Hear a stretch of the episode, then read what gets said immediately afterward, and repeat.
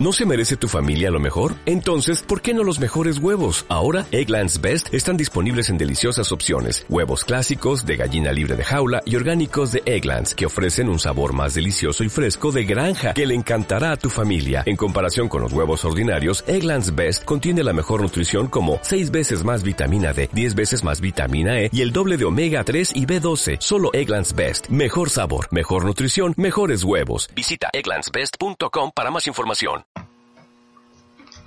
Bueno y amigos, bienvenidos a este espacio.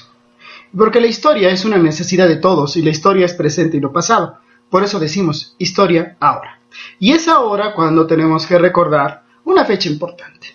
Eh, el mes de noviembre es el mes conmemorativo de revoluciones, fundamentalmente de dos. La mexicana, que es una conmemoración que ya se aproxima, y sin duda alguna la revolución rusa. Aunque la Revolución Rusa, sabemos, se le denomina la Revolución de Octubre, eh, es más conocida por este episodio en donde destacaron personalidades como Vladimir Ilich Ulyanov, mejor conocido como Lenin, y Leon Trotsky. Bueno, también es una revolución que viene de antes, de la llamada Revolución de Febrero, de los soviets de obreros y soldados que derrocaron a Nicolás II. La revolución rusa es un tema importante es un tema que todavía tenemos que seguir reflexionando. Es un tema del cual no podemos desligarnos solamente porque sigamos creyendo que la historia, como diría un fulanillo por ahí, llama, apellido Fukuyama, eh, sigamos creyendo que la historia llegó a su fin. La historia no sigue, no tiene un fin, la historia es continua. En tanto, la humanidad tiene ese continuo como materia. Eh, en ese sentido, la reflexión sobre procesos como la Revolución eh, Rusa son necesarios. ¿Qué sucedió entre el 6 y el 7 de noviembre, que es el pretexto para poder mencionarla, de 1917? Pues eso, eh, Vladimir Ilich Lenin y Leon Trotsky dirigieron, encabezaron a los soldados eh, acuerpados alrededor del Soviet de Petrogrado para o a la Asamblea de Soviets de Petrogrado para poder tomar o asaltar el Palacio de Invierno donde estaba instalado el gobierno provisional de Kerensky y así tomar el poder y así eh, ulteriormente constituir la Unión de Repúblicas Soviéticas Socialistas. Esto se ve, este evento por sí mismo es importantísimo porque nos revela el papel que jugaron en este caso los socialdemócratas rusos dirigidos en este momento por Lenin, eh, y en donde destacó sin duda a más que otros personajes, pues Leon Trotsky. Aquí lo que hay que destacar es cómo la revolución no es un proceso que puede ser medido, no es un proceso que puede ser controlado. Las revoluciones son convulsiones que mueven, trastocan y pueden levantar o aplastar a lo que sea y a quien sea. En ese sentido, las revoluciones, como la revolución rusa, solo pueden estar eh, dispuestas a la total movilidad. Y en ese sentido, la política que aplica ahí es la total improvisación. Esa quizás fue la genialidad y la habilidad de los socialdemócratas rusos. Porque en términos reales, los socialdemócratas rusos no dirigían el proceso de la revolución rusa. ¿Quién dirigía el proceso de la revolución rusa? Bueno, en su principio fueron las masas, las masas obreras y, de soldados de la ciudad de San Petersburgo o Petrogrado, que fueron las que se levantaron en armas, eh, se organizaron en soviets y derrocaron a Nicolás II y echaron para abajo al imperio zarista de siglos atrás en trayectoria. ¿Y quién dirigía la revolución? Pues también lo dirigían otros partidos, como los eh, social revolucionarios, que no eran marxistas, que no estaban eh, dentro de las perspectivas políticas y las ideas políticas de los socialdemócratas rusos, mucho menos de las ideas de Vladimir Ilich Lenin. Y en ese sentido, pues hay que reconocer una habilidad, una capacidad de discurso, una capacidad de... Eh, eh, de, actuación política de los socialdemócratas rusos para poder al final, después de un proceso iniciado por otros, terminarlo ellos y consolidar lo que al final importa de toda revolución, el poder. Y esto es lo fundamental. Porque no podemos reducir la actuación de los socialdemócratas rusos a un problema de oportunismo político. Vamos, no es eh, los socialdemócratas rusos de esa época, no es el PRD mexicano de hoy. No es así de simple. ¿De dónde viene la posibilidad de que los socialdemócratas, rusos logren el poder, logren la dirección de la revolución y el poder hacia noviembre de 1917? De una claridad política antes que ninguna otra cosa. Cuando Lenin analiza la situación de la revolución después de la revolución de febrero, después del levantamiento de los soviets de obreros y soldados, entiende que hay una situación política inestable por decir lo menos, que hay dos poderes. Uno, el de los soviets, con alzados en armas, y otro el del gobierno provisional. La pregunta que hace Lenin es, bueno, ¿pueden existir dos poderes? Sin duda que no. Ninguna realidad en ningún Estado nacional puede sostenerse con dos poderes.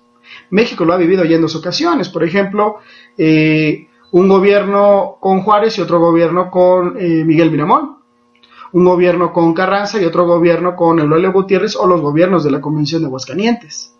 Al final, por vía de la guerra civil, esto se resuelve. Porque la política y el Estado no funciona de otro modo, tiene que haber un solo poder. Y Lenin advierte esto.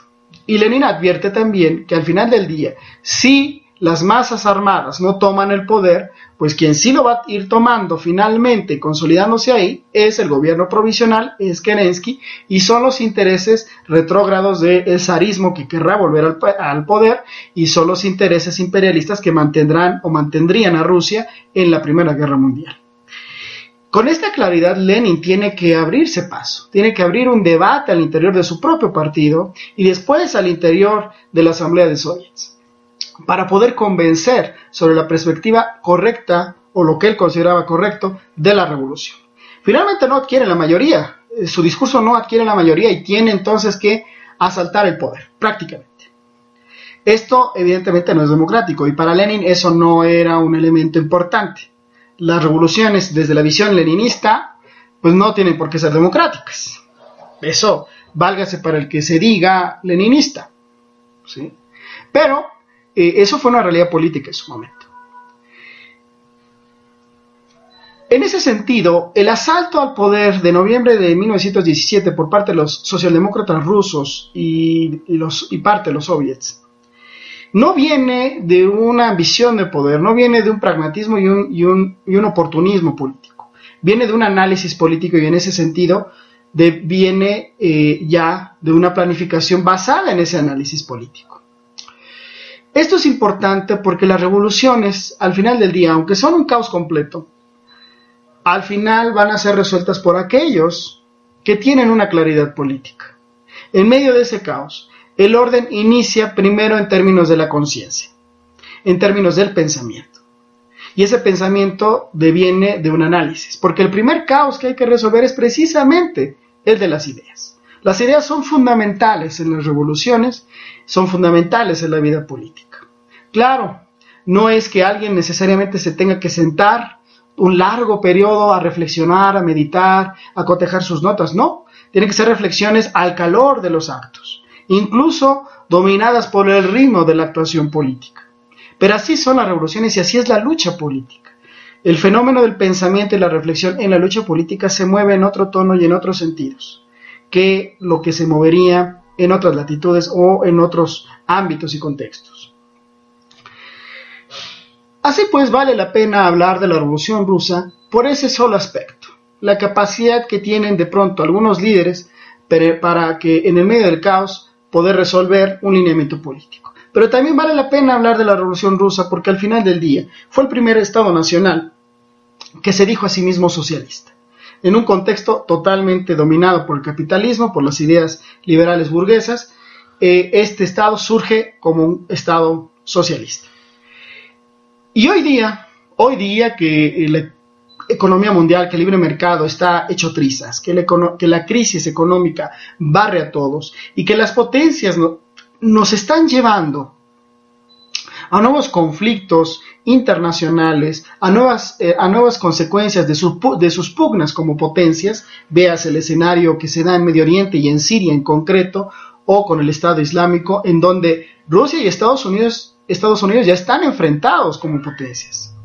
Falta que se involucre, por ejemplo, China. Si así fuera, ese, ese, ese contexto o esta coyuntura se vuelve muy compleja y muy peligrosa para los pueblos del mundo. Bueno, en términos reales, esto no ha cambiado mucho desde la Primera Guerra Mundial y desde la Revolución Rusa. Y en ese sentido tenemos que volver a reflexionar, bueno, ¿qué significó y qué debe significar la revolución y los socialismos frente a contextos que no han variado mucho, frente a contextos capitalistas, frente a contextos de pugnas imperialistas o de pugnas de potencias? Tenemos que reflexionar, pues, a la luz de estas conmemoraciones como la de la revolución eh, rusa, y principalmente del asalto al poder por parte de los socialdemócratas rusos y los soviets el 6 y 7 de noviembre de 1917. Por eso decimos que la historia es una necesidad de todos y la historia es presente y no pasado, por eso decimos historia ahora. Amigos, muchas gracias y nos vemos la próxima. As a new Western Union customer, you can enjoy a $0 transfer fee on your first international online money transfer. Send money to your family and friends back home the fast, easy, and reliable way. Visit westernunion.com or download our app today to get started, and your first transfer fee is on us. FX gains apply, not available for credit cards and transfers to Cuba. Services offered by Western Union Financial Services Inc. and MLS 906983 or Western Union International Services LLC and MLS 906985.